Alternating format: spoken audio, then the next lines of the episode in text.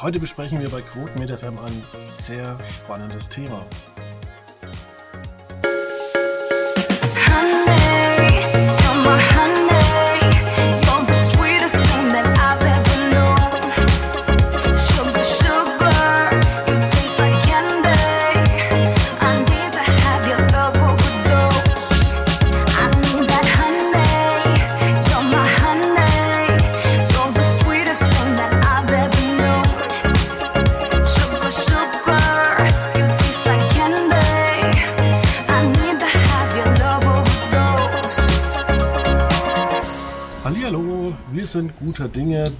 Deutschland hat mit Ach und Krach äh, das ähm, Achtelfinale der Fußball-Europameisterschaft äh, erreicht. Da kann man auch schon ein bisschen happy sein. Und wer hätte mal gedacht, dass man in einer Fußball-Europameisterschaft weiterkommt, äh, wenn man erst verliert, dann gewinnt und dann noch unentschieden spielt. Und vielleicht ist das auch das Niveau dieser Fußball-Weltmeisterschaft. Vielleicht muss man das alles mal wieder ein bisschen verkürzen, aber ich glaube eher, wir werden irgendwann mal eine Fußball-Europameisterschaft äh, haben mit allen Spielern. Aber das ist heute nicht unser Thema, das können wir nur kurz anreißen. Ich fand es äh, ja auch äh, interessant, was die Medien so geschrieben haben, auch über Bastian Schweinsteiger, der ganz schlecht mit Jesse Wellmer abgeschnitten hat. Ähm, und seit einer Woche sendet, und das ist für uns ganz Würzburger ganz toll, äh, die ARD aus ähm, ja, aus einem kleinen Ort in der Nähe von Würzburg, weil dort nicht nur die größte Faschingsparty ähm, von den ARD-Sendern stattfindet, nein, sondern äh, das ist sogar der Mittelpunkt der Europäischen Union. Ja, das ist ganz, ganz richtig. Wobei es stimmt ja, glaube ich, ich habe das nur angerissen gelesen, es ist ja nicht auf den, ich sag mal, auf den Kilometer genau, aber in Verbindung ja mit der, mit mit Fasching ist es natürlich das Zentrum, auf jeden Fall. genau, das Zentrum äh, der Europäischen Union. Kann man stolz drauf sein. Äh, da, da, wurde sogar ein Platz gebaut. In dem ja, Ortsteil. Also die sind Warum da stolz drauf. Ja, ja eben. Also, wenn man, das ist ja immer die Frage, was hat man sonst, auf das man stolz sein kann? Und von daher gesehen, warum nicht? Genau. Und wir wollen heute über jemand äh, reden, äh, auf den waren viele stolz, aber da bröckelt äh, immer mehr die, die gute Laune-Fassade. Und zwar sprechen wir heute über Annalena Baerbock und die Grünen. Ja, ganz, ganz medial, glaube ich, ganz, ganz spannend. Ähm, für alle, die, hm, so sagen wir mal, dem, dem, der Suchmaschine Google nicht so mächtig sind, man kann das ganz, ganz schön machen, wenn man nämlich unter seiner Google-Suche, jetzt gibt man einfach mal Annalena Baerbock ein und dann kann man als Suchfilter einen Zeitraum einfügen, von wann äh, man sich entsprechend Artikel oder eben Meldungen anzeigen lassen soll. Und ja, kleiner Tipp, das einfach mal machen. Und ähm, also ich habe jetzt angefangen, habe das gemacht mit, ich glaube, März, März diesen Jahres. Und ähm, das erste, was aufploppte, war damals die Süddeutsche, die ähm, ja Annalena Baerbock im Konsens einfach als die beste Kanzlerkandidatin der Grünen bezeichnete. Genau. Wir fangen allerdings ein bisschen früher an in der Geschichte der Grünen, weil eigentlich waren die Grünen schon im Herbst 2017 die Shooting Stars, als sie mit der CDU und mit der FDP über eine Regierungskoalition auf Bundesebene sprachen. Das scheiterte äh, und dann waren Robert Habeck und Annalena Baerbock als sogenannte Realos äh, die, ähm, ja, die Bundesvorsitzenden, äh, die auch ähm, ja jetzt nicht über Verbote sprachen, äh, aber die jetzt immer mehr kommen ähm, oder kommen könnten. Ähm, und zuletzt eigentlich, oder sagen wir es so, seitdem die Union ähm, mit Artikel 13 und Artikel 17 ähm, umgegangen ist, die Zerstörung der CDU von Rezo äh, zur Europawahl, ähm, ist die Beliebtheit der Grünen natürlich noch mehr angestiegen. Die Flüchtlingswelle ist so ein bisschen aus der Debatte der Menschen verschwunden. Und äh, deswegen hat sich auch Fridays for Future gegründet, äh, das dann wiederum auch äh, auf der Grünebene war. Und deswegen haben sich viele Leute eben den Grünen angeschlossen, haben auch viel Grün gewählt in den einzelnen Landesparlamenten. Aber jetzt bröckelt äh, so ein bisschen die Bilanz. Und ähm, gerade beim Lebenslauf von Annalena Baerbock muss ich eins klipp und klar sagen, was für Dilettanten. Wenn ich Bundeskanzlerin werden möchte von Deutschland, dann hole ich mir ein Beratungsunternehmen und lass alles von vorne bis hinten durchleuchten und äh, klatsch nicht irgendwas hin, was irgendwie die die Tageszeitung von Hannover vielleicht aufdecken kann. Also das ist schon, ähm, ja, das ist schon irgendwie krass, muss man sagen. Äh, ich, es, es, es hat sich ja überschlagen, immer mehr die Meldungen beginnend mit, ähm, ich sag mal ja, dem, was vielleicht vielen oder ja schon auch deutlich vielen Politikern passiert ist, Fragen in die Richtung ihrer ähm, ja, Abschlussarbeit. Also da wurde so ein bisschen der studierte Hintergrund angegriffen. Ich glaube, das passiert vielen Politikern früher oder später. Ich meine, da gab es ja einige Skandale.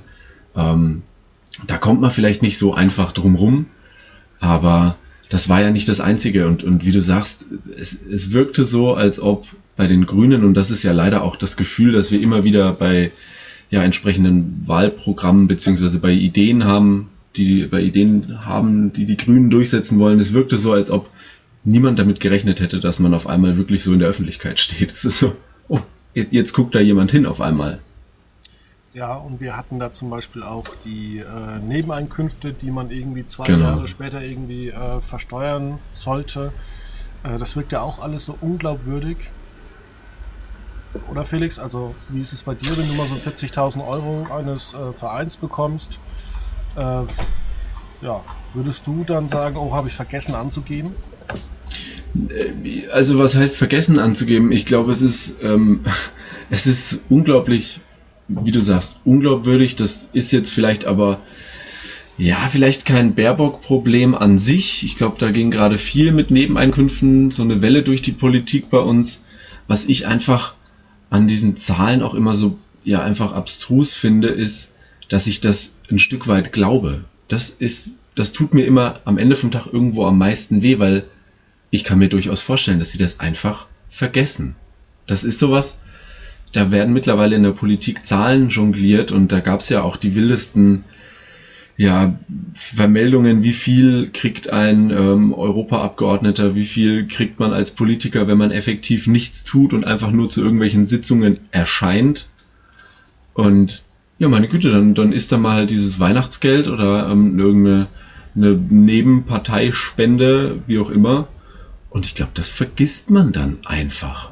Ja, aber dann muss ich auch sagen, in dem Fall von Annalena Baerbock oder von ein, zwei anderen Politikern, äh, sollten diese Menschen nicht, obwohl ich eigentlich die Grünen mag, sollten diese nicht Deutschland regieren, weil jede kleine äh, Firmenklitsche äh, legt sich irgendwie ein separates Konto an hat äh, auf der anderen Seite irgendwie einen Steuerberater, wo die Kontoauszüge äh, angegeben werden, wo hinten dran die Einnahmen abgeheftet werden.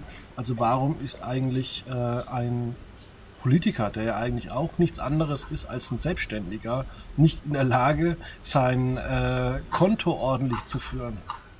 Ja. Ja, das ist halt irgendwo die Frage. Und da, da wird es ja dann auch irgendwo, ich sag mal, kritisch zu sagen, ähm, ja, möchten wir, dass in dem Fall jetzt äh, eine Annalena Baerbock, oder es ist ja auf egal welchen Politiker anzuwenden, aber möchten wir, dass diese Person ja, dass das Land regiert und da wird's dann schon ein bisschen kritisch, weil es geht ja durchaus auch um Fragen, da sind die Grünen ja auch mit aktiv. Ähm, wie, wie, soll, wie soll sich denn ähm, ein Politiker einsetzen für soziale Gerechtigkeiten, für Rente, für Arbeit, für auch steuerliche Sachen, Geldpolitik, Finanzpolitik, wenn, ja, man auf Deutsch gesagt erstmal nicht vorm eigenen Haus gekehrt hat, ne? Das ist dann immer sehr schwierig ähm, und leider halt äh, sehr unglaubwürdig. Und ähm, ja, also auch diese Sachen, die man mit dem Klimaschutzprogramm vorhat, und da wird es dann auch interessant, äh, also es wird immer viel über Umverteilung gesprochen, aber es wird überhaupt nicht irgendwie an die Wirtschaft appelliert und äh, man merkt auch, dass gerade private Verlage da sogar wirklich Sturm laufen und jetzt Stück für Stück das äh, Wahlprogramm der Grünen durcharbeiten und da auch auf Punkte gestoßen sind, die einfach vollkommen wahnsinnig sind. Ja, also ich sag mal so, die, es gibt halt so diese Knallerargumente der Grünen und wovon, von denen ich teilweise immer auch gar nicht weiß, ob sie noch so 100% vertreten sind oder ob sie einfach so ein bisschen in der Struktur der Wir sind Grünen ja, Aussagen halt einfach drinstecken müssen.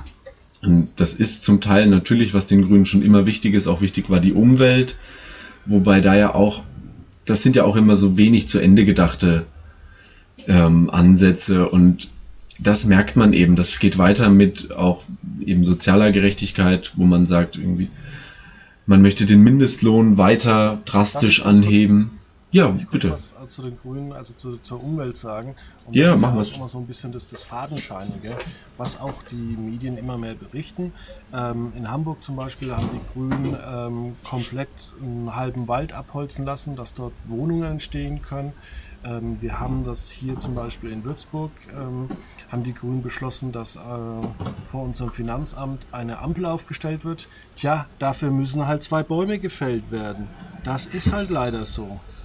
Oder man hatte die Pläne, ähm, eine Hauptverkehrsachse sonntags zu sperren, äh, die dann einen Umweg von fünf Kilometern äh, ja, bedeutet. Was natürlich auch irgendwo nicht gerade das Tollste ist, wenn 10.000 Autos am Tag 5 Kilometer mehr fahren. Das verbraucht ja auch mehr Sprit. Äh, und warum wollte man diese Straße verbreitern? Dass die Leute irgendwie auf Asphalt picknicken können? Also wenn wir zum Beispiel in Würzburg von einem genug haben, dann sind es Wald und Wiesen.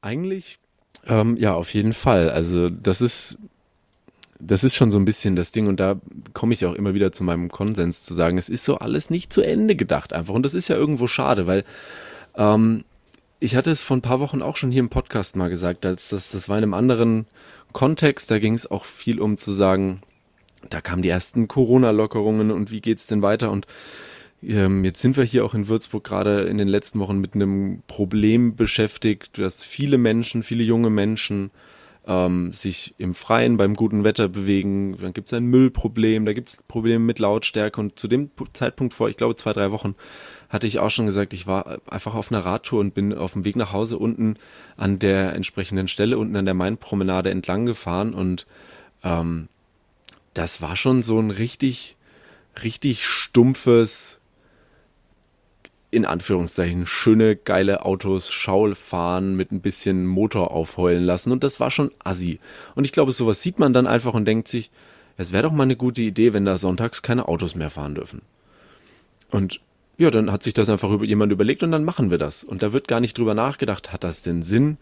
In Würzburg ist ja sowieso die Mobilität und auch, sagen wir mal, die Straßenführung ein Problem. Wir versuchen seit der letzten Landesgartenschau hier hat man ja versucht, irgendwelche Konzepte für Radfahrer mehr durchzusetzen, die alles irgendwie eher kompliziert machen, weil man jetzt an entsprechenden Straßen, wo rechts ein Fahrradweg ist auf jeder Spur, ähm, nur mit dem logischerweise gegebenen eineinhalb Meter Abstand den Fahrradfahrer überholen dürfte, dann aber entweder komplett in den Gegenverkehr fahren muss oder das gar nicht dürfte, wenn auch von der anderen Seite ein Radfahrer kommt, weil dann gibt es diese eineinhalb Meter Abstand zu beiden Seiten einfach nicht mehr. Also es ist alles ganz, ganz schwierig und man hat vielleicht gute Ansätze, aber wie du sagst, am Ende läuft es dann darauf raus, dass es entweder wie an der Mainpromenade unten gar nichts wird und naja, das jetzt relativ totgeschwiegen abgesagt wurde, oder es ähm, gipfelt darin zu sagen, ja, dann haben wir halt was Tolles und eine neue Ampel und das hilft allen, dass da jetzt am Ende vielleicht ein paar Bäume weg müssen. Naja, wir haben ja was, ne? Ja, und ähm, das ist ja auch ganz interessant. Also es soll ja auch hier beim Stadtring, äh, der Stadtring soll zum großen Teil umgebaut werden. Es soll die Linksabbiegerspur eines, einer wichtigen Kreuzung ähm, soll mit einer neuen Rampe versehen werden. Ich fahre diesen Weg jeden Tag zur Arbeit. Ich fahre um 6.30 Uhr zur Arbeit, weil ich einfach keine Lust habe an dieser Stelle 15 Minuten zu stehen. Und so stehe ich ja. nur drei, vier Minuten. Ich kann sogar die Zeit zählen, wann die Ampel grün wird. Es gibt immer eine zwei kurze Phasen und eine lange Phase. Also ich, wenn man das beruflich da steht, dann kennt man sich da irgendwann aus. Und die Grün, die grüne Jugend hat jetzt zum Beispiel gesagt, wir sind dagegen, wir, so, wir sollten erstmal eine Bürgerbeteiligung machen. Und dann denke ich mir, hallo, der Stadtrat hat das 2017 beschlossen, dass das gemacht wird. Vor zwei Jahren hat man die ersten Pläne ausgearbeitet und jetzt, weil die Medien mal wieder darüber berichten und die sich sonst nicht dafür interessiert haben, wird halt irgendwie plakativ und möglichst populistisch eine Demo gestartet. Und wir haben auch zum Beispiel diese, diese wahnsinnigen Pläne. Darüber hat, glaube ich, äh, Report München zuletzt drüber berichtet. Also die Grünen an sich möchten, dass Unternehmen, die einen Wert von mindestens zwei Millionen haben, ein Prozent Steuern zusätzlich bezahlen. Ja. Ähm, das heißt, ich bin jetzt ein Bauer, ich habe jetzt sowieso kein Geld, weil Aldi und Co. mir ordentlich äh, für meine Milch kaum Geld geben und äh, vielleicht für das Raps auch nicht. Ähm, und jetzt hat aber dieser Boden einfach vielleicht einen Wert von 5 Millionen. Und dann müssen die oder dann sollen die zusätzlich äh, Geld abdrücken. Egal, ob sie Verlust oder Gewinn machen, einfach so, einfach an den Staat nochmal Geld. Ähm, die grüne Jugend sagt jetzt zum Beispiel, hey, wir sehen das anders. Wir wollen sogar 5%. Und das ist wieder so ein Ding, was du sagst, es ist nicht ähm, zu Ende gedacht.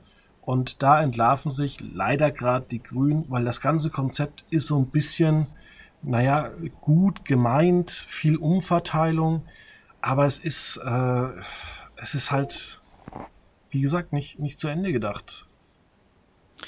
Also da, man muss ja auch mal sagen, Entschuldigung, ähm, man will den Kohleausstieg. Ja, sollen, was er eigentlich nur heißt, dass wir zusätzlich Kohle oder andere Stromquellen aus dem Ausland zukaufen werden.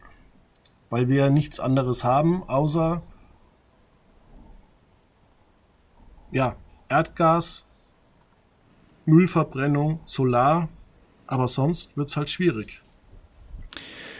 Ich glaube, das ist, das ist schon der Konsens, auf den wir einkommen. Also wir können da viele, viele Themen durchgehen, sei es finanzieller Art, sei es äh, umwelttechnisch, sei es auch, ich bin da sogar bei Grundsatzentscheidungen mit dabei, wo ich sage, auf der einen Seite braucht's das, auf der einen Seite hat da jemand von A und nicht nur bis B gedacht.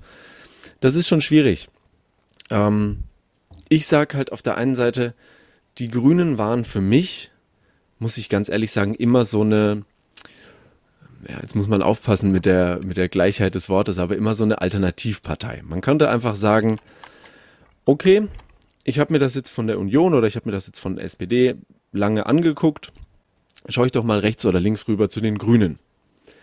Ähm, und da gab es einfach immer ein Stück weit ja, einfach Unterschiede, wo ich gesagt habe, ja, die Grünen kümmern sich einfach um, um manche Themen.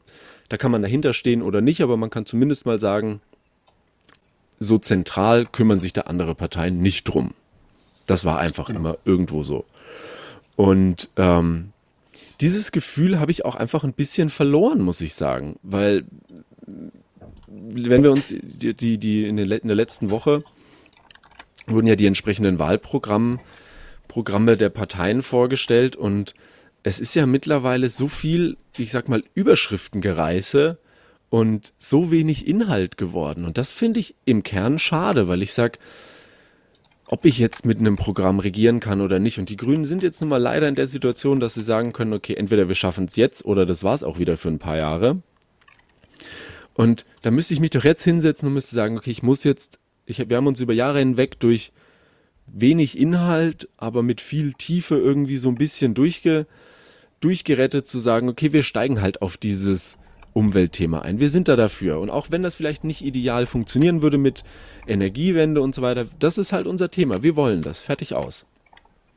Und das habe ich komplett verloren. Es ist so ein bisschen Klima, es ist so ein bisschen Sozialwirtschaft mit ein bisschen Geldumverteilung und Finanzwirtschaft dann sind so, also ich habe nebenbei habe ich die, die, die Zusammenfassung vom Grundsatzprogramm auf, da, da reißen sich Überschriften wie Fortschritt gestalten, Zusammenleben, Demokratie stärken, Solidarität sichern, auf Bildung bauen, international zusammenarbeiten. Das sind so die Kapitelüberschriften, wo ich sage, das ist nichts, wo ich jetzt sagen könnte, okay, ja, das sind die Grünen. Das, das ist was, die konzentrieren sich da drauf und so ist das nun mal.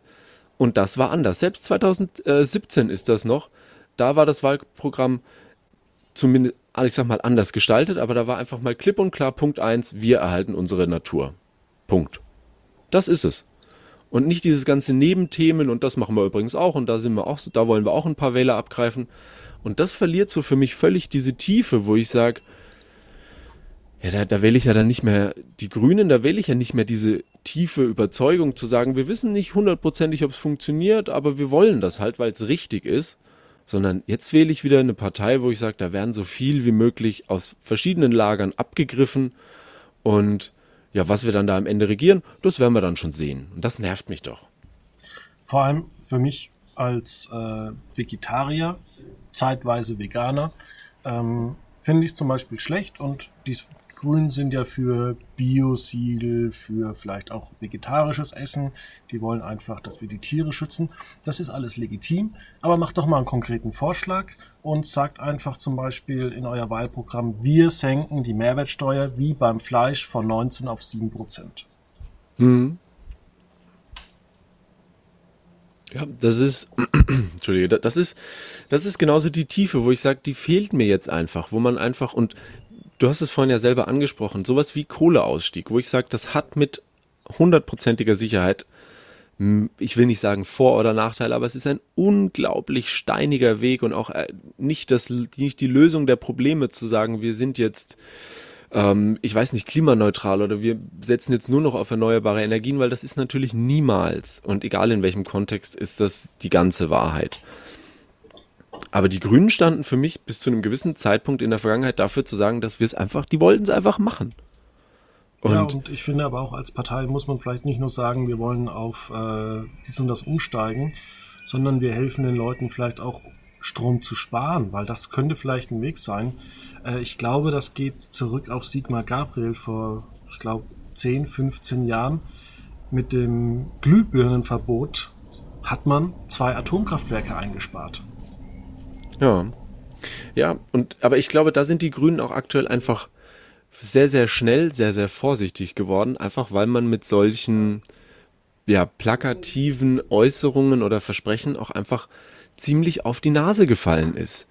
Bestes Beispiel, und da haben wir auch schon drüber gesprochen, wo man es nicht zu Ende gedacht hat, waren Äußerungen wie, wir wollen CO2 einsparen, wie wäre es denn, wenn wir Kurzstreckenflüge verbieten wollen? Und das stand so in der Öffentlichkeit und erst war so jeder, hm, Flugzeugverkehr ist irgendwie unnötig von München nach Hamburg fliegen, das muss irgendwie nicht zweimal die Woche sein, das ist schon richtig und komm, dann machen wir das doch mal. Und natürlich haben die anderen Parteien und auch Medien nur darauf gewartet, so, einen, so eine Formulierung auch zu tragen, weil man dann einfach gemerkt hat, hey, liebe Leute, Kurzstreckenflug, das ist auch jeder Flug nach London, das ist auch jeder Flug nach Mallorca. Wollen wir die alle auch verbieten? Ein Schiff nach Mallorca. Ja, eben. Also das, das sind so die Dinge. Und ich glaube, da ist man einfach so ja auf die Nase gefallen mit solchen Versprechen beziehungsweise Formulierungen, dass man sagt, naja, dann schreiben wir halt jetzt rein, oder wir sagen jetzt, also das mit der Umwelt, da wollen wir schon dranbleiben. Also jetzt plakativ gesagt, we weißt du, was ich meine? Man will sich da so ein bisschen zurückhalten. Und das ist dann ein Schritt, wo ich sage, und das ist ja fast schon irgendwo bitter, aber ich sag halt einfach so, so wirst du, glaube ich, nicht Kanzlerin, weil das, was wir jetzt haben, ist wieder so ein bisschen so ein ja, Informationsvakuum. Es ist so ein bisschen ruhig geworden. Man hat sich von Krise zu Krise gehangelt, von wir müssen noch ein bisschen was nachversteuern, hin zu ähm, was war denn eigentlich mit ihrer äh, Abschlussarbeit damals. Ähm, am ganz Anfang, ganz am Anfang, wo auch noch nicht klar war, ob Baerbock oder Habeck so diese seltsame Doppelspitze oder sind wir jetzt Konkurrenten oder arbeiten wir alle zusammen. Das war alles, alles vielleicht nicht so rund oder runder gelaufen, wie auch immer. Aber jetzt sind wir in so einem, an so einem Punkt, wo man sagt, es wird ruhiger. Die Grünen finden es sogar, glaube ich, ein bisschen gut, dass es ruhiger wird, weil es war ja alles andere als positiv. Aber das Problem ist, diese, diese Ruhe, die fördert wieder extrem ein Stück weit, sage ich, die etablierten Parteien im Sinne von CDU, CSU, auch SPD ist da wieder so ein bisschen weil es, es für mich schleicht sich das so ein bisschen ein. Naja, dann, wenn wir, wenn wir da jetzt nichts mehr hören, dann machen wir es halt doch wie die letzten 10, 15 Jahre. Weißt du? Ja, aber glaubst du auch, dass die Medien eigentlich nur noch so wirklich so zwei Wochen im Voraus arbeiten? Weil, ich meine, diese Doppelspitze kannten wir schon länger, dass da von einer Baerbock, Habeck äh, Kanzler wird. Da hätte man ja eigentlich schon äh, früher mal den Lebenslauf, die Doktorarbeit oder auch die generellen Fähigkeiten unter, untersuchen können.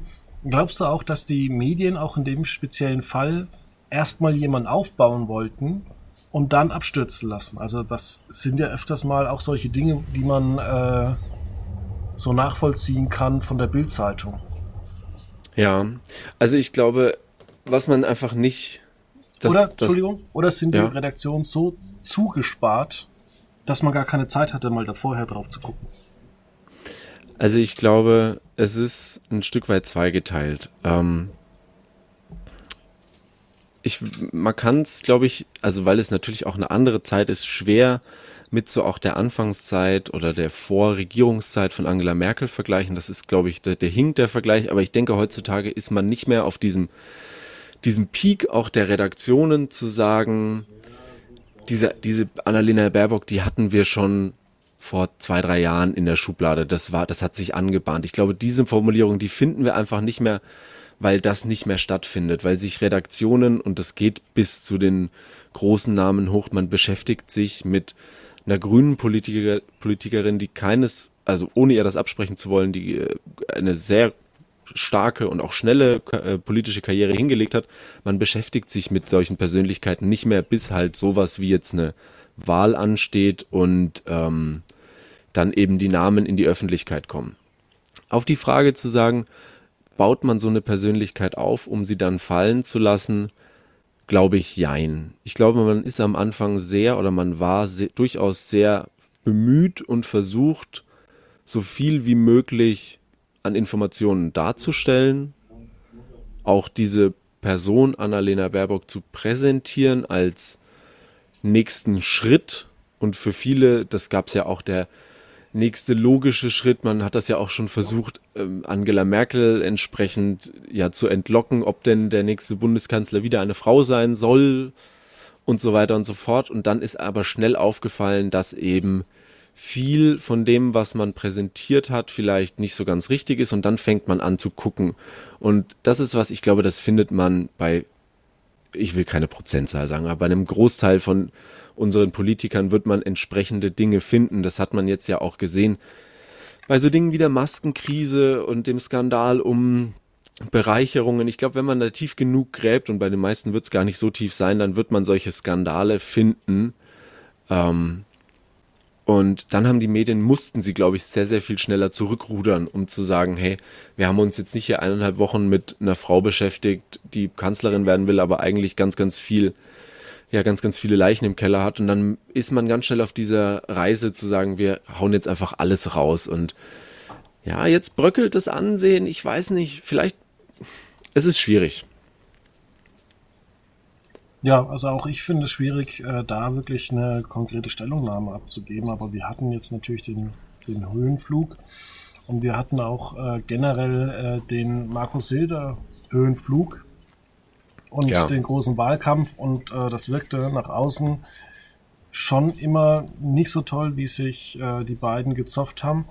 Allerdings muss auch ich sagen, ähm, ich mag Laschet nicht ich habe diverse Interviews in den letzten Wochen mit ihm angeguckt und ich muss sagen, er kommt aber souverän rüber. Das ist es. Das ist es. Und ich denke, diese Souveränität ist einfach was, und da wollte ich auch vorhin ein Stück weit von raus, oder das hatte ich auch gemeint, dieses etwas ruhiger werdende, die Medienlandschaft sich beruhigen lassen und vielleicht den ein oder anderen Wähler, das klingt so ganz politisch jetzt aber so, sich besinnen lassen auf das, was wirklich wichtig ist und erscheint das kommt jetzt einem Armin Laschet zugute, weil man einfach sagt, ja, also das mit der Baerbock, das wäre ja eigentlich super, aber hast du das gehört? Hast du das gehört? Dann ganz ehrlich, dann wähle ich doch den, den Laschet. Da wissen wir gar nicht so genau, was bei dieser, bei der CDU und CSU, was da in den, ähm, in den entsprechenden Programmen drinsteht. Aber naja, es, es hat jetzt ja die letzten Jahre, es ist ja nichts so großartig schiefgegangen. Und das genau. muss man ja auch sagen. Wir, wir haben so die, diese, diese Skandale der, ja, der, der Union haben wir ja auch irgendwie medial durch. Das ist ja so, ich meine, was haben wir in den letzten eineinhalb Jahren, um auch wieder bei Corona anzukommen, was haben wir uns alles überlegt, zu sagen, hey, fällt uns eigentlich auf, dass wir, was Bildung angeht, seit Jahren immer schlechter werden? Fällt uns auf, dass wir uns irgendwie seit Jahren erzählen, also das mit der Digitalisierung, das wäre schon eine gute Idee, vielleicht sollten wir da was machen und am Ende scheitern Schulen daran, weil es keine Geräte gibt, es scheitern Behörden daran, weil bestimmte Dokumente mit Faxgeräten verschickt werden müssen. Ähm, diese, diese Dinge sind ja einfach was, wo ich sage, naja, das geht dann auch irgendwo in 10, 15 Jahren Union-Regierung geht das auch irgendwie unter, aber das sind jetzt auch Themen, die sind wieder durch. Da spricht ja keiner darum. Warum haben wir in Schulen aktuell immer noch keine Luftfilter? Warum? Das Geld, ist das Geld nicht da? Wollen wir es nicht ausgeben? Wir Der sprechen Unterhalt davon. ist das Problem der Unterhalt mag das Problem sein, aber ganz ehrlich, wir, wir zielen ja mit Anlauf auch, ähm, wenn wir das nächste Finanzjahr angucken. Ich glaube, ich habe äh, die Tage in der Tagesschau gesehen, wo man gesagt hat, man rechnet oder man zielt darauf ab, sich auf weitere 100 ähm, Millionen Euro zu verschulden. Ja, ja, gut. 100 Milliarden, oder? Ja, 100 Milliarden, richtig. Genau, 99, Wäre ja nichts. Die haut Jens Spahn in einem Tag raus an Masken. nee, also ich glaube, es waren 99,7 Milliarden, die man eingeplant hat, sich zu verschulden. Bei aller Liebe, dann sind auch ein paar Luftfilter für zumindest, sage ich mal, was weiß ich, Abschlussklassen. Können ja da das schwierige, das Zünglein an der Waage nicht sein. Aber das sind alles Themen, die hat, die haben die Grünen, sag ich mal, oder hat Annalena Baerbock so ein bisschen, ja, einfach abgefangen. Es ist, es wird spannend bleiben. Das muss man ja auch sagen viel von der politischen Berichterstattung, das findet dann auch nochmal komprimierter in den Wochen vor der Wahl statt. Auch viele Themen werden dann nochmal aufgegriffen, wenn entsprechende äh, TV-Duelle und Auftritte geplant sind. Das kommt schon nochmal. Aber ich sag mal so, diese erste Phase mit dem Aufstieg von Baerbock und dem medialen sich sonnen, ist für die Grünen richtig in die Hose gegangen und ich glaube, der Rest der Parteien freut sich so richtig, weil man einfach sagen kann, okay, jetzt haben wir zumindest mal den Sommer über, jetzt ist die Europameisterschaft, da haben wir politisch noch ein bisschen Ruhe und dann überlegen wir uns, was wir so ab Mitte Juli, vielleicht August, dann sind Sommerferien, dann überlegen wir uns mal so, wie wir den August, September und dann die Wahlen angehen. Mhm. Und ich kann ein Beispiel erzählen. Ich, ich habe mal jemanden privat angezeigt aus einem anderen Bundesland. Und äh, da musste man äh, auch zu, zu Corona-Zeit zur Polizei. Und die haben mir das mal erklärt, wie Digitalisierung in Deutschland funktioniert. Bei der Polizei. Da wird was ausgefüllt. Das wird dann in Computer eingegeben. Das wird ausgedruckt. Dann wird das unterschrieben. Dann wird das eingescannt. Ähm, dann wird das per, ich, dann wird es, ähm, ich glaube, schon digital verschickt. Dann wird es jedenfalls im anderen Bundesland wieder ausgedruckt, händisch bearbeitet und dann äh, wieder in den Computer eingegeben und dann geht das Ganze wieder hin und zurück. Also das ist der absolute Wahnsinn, dass äh, wenn man da mal drin ist, dann äh, fragt man sich eigentlich, äh, wer sowas macht. Ähm, aber ich habe zum Beispiel jetzt auch so einen digitalen Impfnachweis, wo jeder sagt, ja, die hat eigentlich in der, die nette Frau in der Apotheke hat dafür fünf Minuten gebraucht äh, ja. und dafür kriegen die jetzt 18 Euro. Und ähm, mein QR-Code geht übrigens nur in der Corona-Warn-App und nicht in der Kopfpass-App. Und äh, dadurch, dass es aber, ja, geht nur in einer App. Der andere zeigt mir immer ungültig an. Also ich habe es tatsächlich, ich habe es auch von der Apotheke ähm, und ich habe es mit Kofpass, weil ich weiß gar nicht warum. Ich habe es mit der Warn-App gar nicht probiert, muss ich sagen. Ich habe es danach mit der Warn-App probiert, aber auf der anderen Seite funktioniert's und ich glaube, das ist der große Vorteil, den die Union hat. Es ist einfach ein geiles Timing für die. Die, ja. die Impfdosen schlagen gerade an, also wir haben 52 Prozent, die geimpft sind. Wir kommen jetzt wahrscheinlich noch äh, Ende nächsten Monats auf 65, vielleicht auf 70 Prozent. Also wir haben die Herdenimmunität wahrscheinlich erreicht. Äh, ja, weil dann kommen ja schon die 20 Millionen Kinder und die 10 Millionen, die sich nicht impfen lassen wollen. Also wir haben da ein gutes Tempo. Die mhm. Leute können wieder in Urlaub. Es ist eine Fußball-Europameisterschaft, auch wenn die Quoten deutlich schlechter sind. Das ist in Deutschland wie ein Volksfest.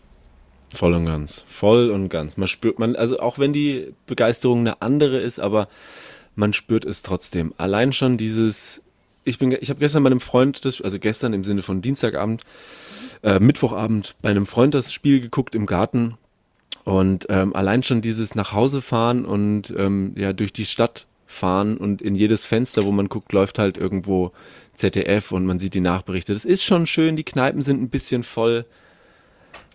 Das, das, das tut schon immer viel. Und deswegen sage ich ja, die anderen Parteien sind gerade richtig happy zu sagen, okay, die Grünen haben es versucht, sind vielleicht so ein bisschen gescheitert. Man kann das so ein Stück weit auch vergleichen mit von vor ein paar Jahren, wie versucht hat die, die FDP sich äh, ins, ins rechte Licht zu rücken mit dann Christian Lindner als Leitfigur und das ist auch krachend gescheitert.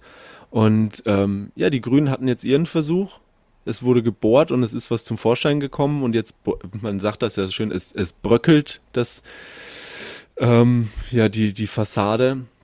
Und die anderen denken sich, wir haben Ruhe nach der Europameisterschaft. Sollte sie denn nicht schon früh zu Ende sein, wobei wir jetzt mit dem Überstehen der Gruppenphase auf jeden Fall schon einen Erfolg haben, ähm, dann sind wir happy in gewisser Art und Weise. Dann ist Sommer, die Leute können Urlaub machen. Es gibt teilweise nicht mal mehr Quarantänegebiete, kaum noch Risikogebiete.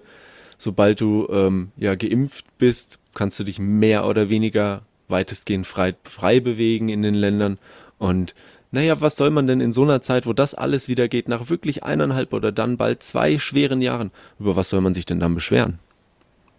Das ist es eben. Und das ist der große Nachteil der Grünen, weil sie ja eigentlich relativ wenig zur Pandemiebekämpfung beigetragen haben.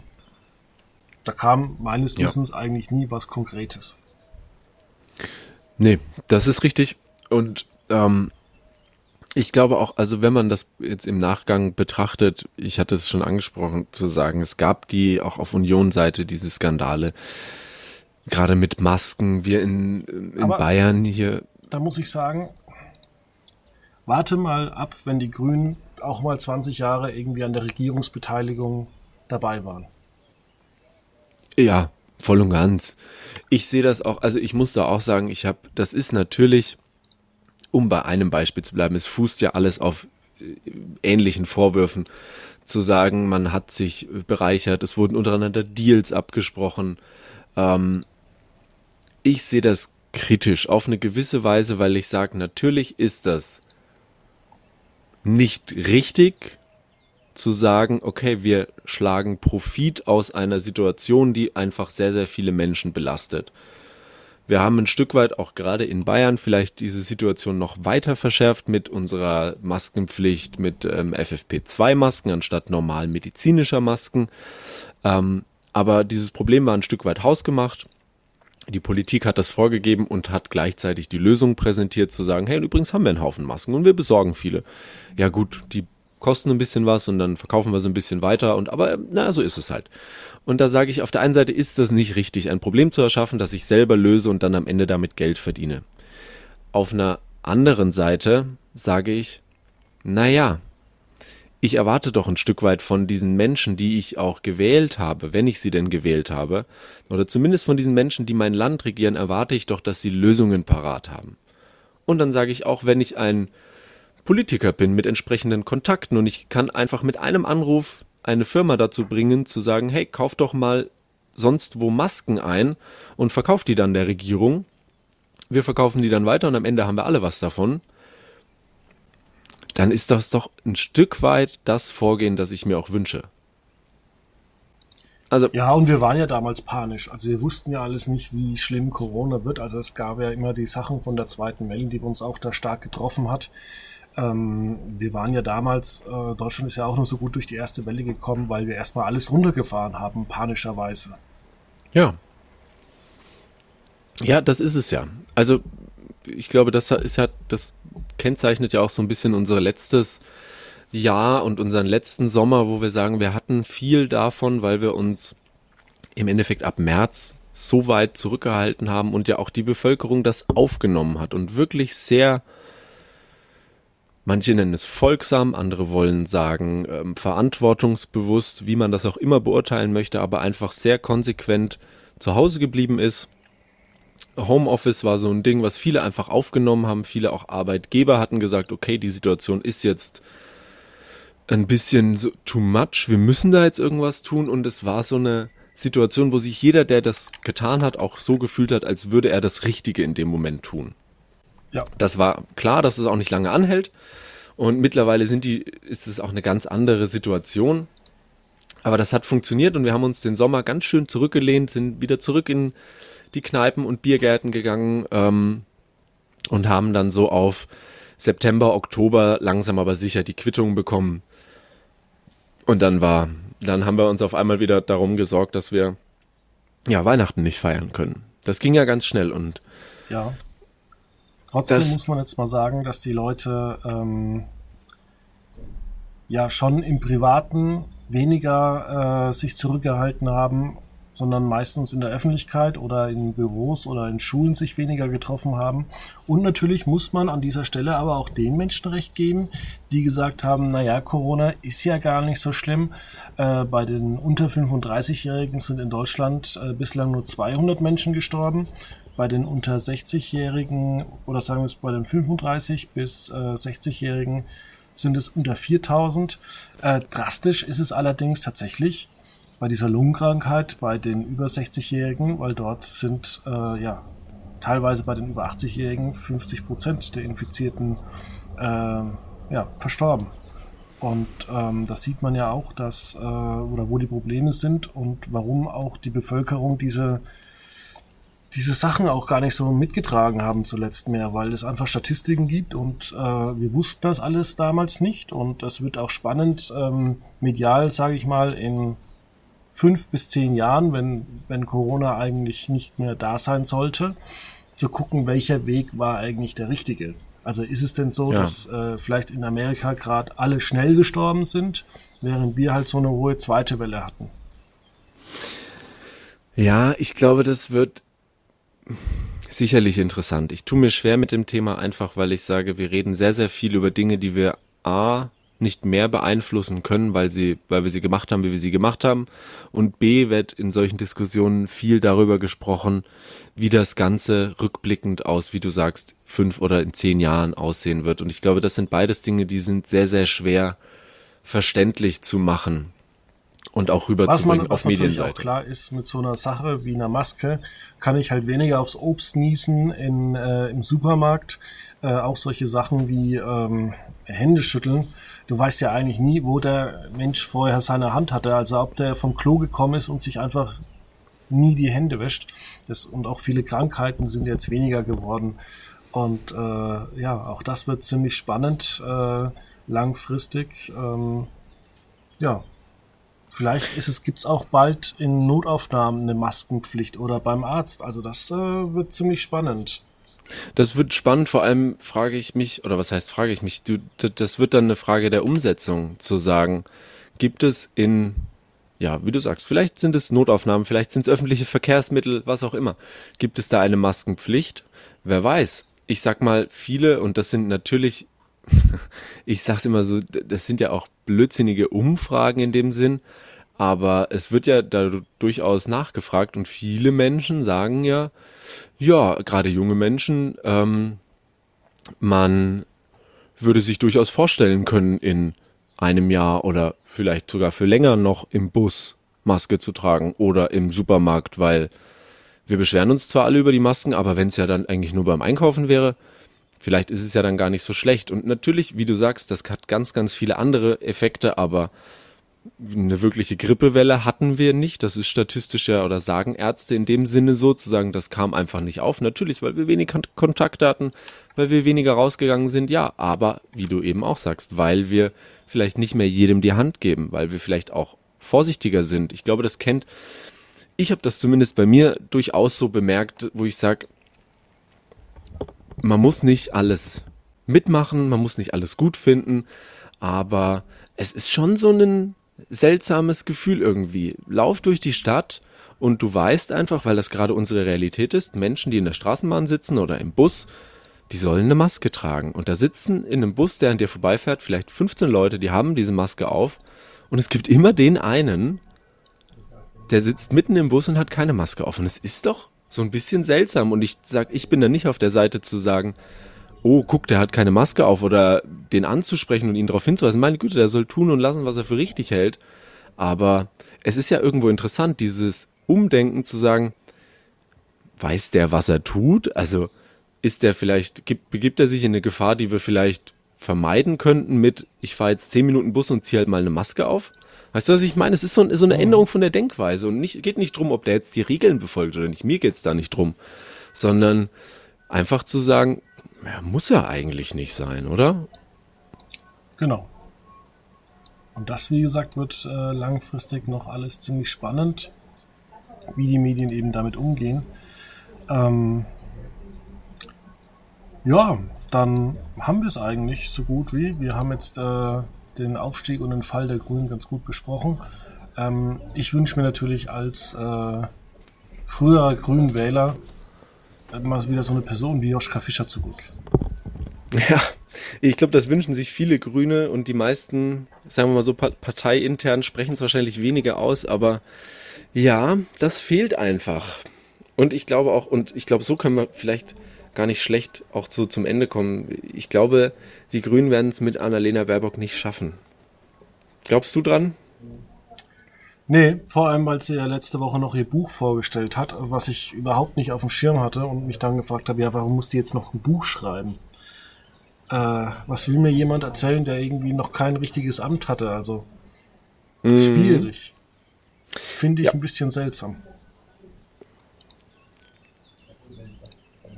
Naja, in diesem Sinne, ähm, ja, also was man noch sagen kann zu Joschka Fischer, als er Außenminister war, ähm, hat er sich sehr oft selbst inszeniert. Man denke nur daran, äh, wie er immer bei Auslandsbesuchen äh, joggen gegangen ist und die Kameras ihn begleitet haben. Das stimmt, ja. Ja, wer weiß, vielleicht Annalena Baerbock war ja, wir haben ja alle ihren Lebenslauf intensiv wahrgenommen, irgendwie ich, Fußball hat sie ja gespielt, Trampolintrainerin, vielleicht geht sie dann, wenn sie mal regiert, irgendwo im örtlichen Fußballverein mal eine Runde kicken oder Trampolin springen. Im, Wahrscheinlich nimmt sie immer im Flugzeug ein Trampolin mit. Vielleicht, Wer weiß. vielleicht. Oder vielleicht im Zug. Vielleicht fliegt sie gar nicht mehr. Nie Stimmt, wieder. ja. Ist ja dann ist ja nicht so Das gut. wird schwierig. Das wird tatsächlich schwierig als Außenministerin. Mal wieder eine grüne Außenministerin, die sich dafür einsetzt, äh, Flugreisen zu verbieten. Das wird spekulativ. Ja. Ja, wir werden sehen. Glaubst du, Deutschland wird Europameister? Entschuldigung, ich Nein. muss es fragen. Nein, okay. Also die Grünen schaffen es nicht und wir werden nicht Europameister. Oh Nein, Mann. also ich habe wirklich immer ein gutes Gefühl, oder ich, ich kann dir seit 2002, habe ich dir immer gesagt, was, was wir geworden sind. Ich hatte 2014 bin ich hingegangen und habe gesagt, dieses Jahr werden wir Weltmeister. Ich habe vor drei Jahren gesagt, die Testspiele waren so schlecht, dass wir in der Vorrunde rausfliegen. Und ich habe auch gesagt, jetzt mit Ach und Krach kommen wir weiter und wir sind jetzt auch nur weitergekommen mit Ach und Krach, also eine Niederlage, ein Gewinn. Also das, ja, und äh, wir müssen jetzt gegen England gewinnen, dann wird es relativ äh, überschaubar. Aber die anderen sind zu stark und der, der Fußball, den äh, Jogi Löw spielt, das ist ein, wenn ich es jetzt mal so sagen darf, ein unfassbar langweiliger Fußball. Also das ist ja nur immer ein Rumgekicke, ein Räume öffnen, lass mal mal ein Stück wieder hintergehen, damit der eine Spieler vorkommt und dann geben wir die Chance und sonst irgendwas. Es ist ein furchtbar langweiliger Fußball. Und ich hoffe, dass unter Hansi Flick ein anderer Fußball gespielt wird, weil die Deutschlandspiele, die sind echt grausig anzugucken und ich kann das auch nur in der blinden Fassung, weil sonst würde ich einschlafen. Das ist, das stimmt. Aber es sind wieder Fans in den Stadien. Hey. Ja, aber auch das, also das sieht ja so traurig aus. Da denke ich mir halt auch dann, dann lieber keine Fans. Ja, zumindest als, in Deutschland. Äh, in, in anderen Ländern ist es anders. Ja. naja, in diesem Sinne, Du, glaubst du, dass wir gewinnen? Europameisterschaft? Ah, ich muss immer den innerlichen Romantiker aus, äh, ausstellen, den Fußballromantiker, weil natürlich, ich hab's, ich würde sagen, vor zwei Wochen das erste Mal gesagt, mit allen äh, Glöckchen im Hintergrund, die klingeln können. Deutschland ist nun mal eine Turniermannschaft. Und wer weiß, vielleicht steigern sie sich jetzt. Vielleicht hat es was bewirkt. Gestern wer hätte, wir, wir saßen da und haben gesagt, in so einem Spiel, bei dem Spielstand einen 18-jährigen Jamal Musiala einwechseln, das muss jetzt ja auch nicht sein. Aber hat er gut gemacht. Also wer weiß, vielleicht haben wir mit Musiala tatsächlich einen neuen äh, Führer in der Mannschaft, der jetzt gute Leistungen bringt. Wahrscheinlich wird er gegen England gar nicht spielen. das kann sein. Aber jetzt in diesem Sinne und ganz wichtig, das Spiel ist um 18 Uhr. Bis nächste Woche. Ja. Tschüss. Ciao.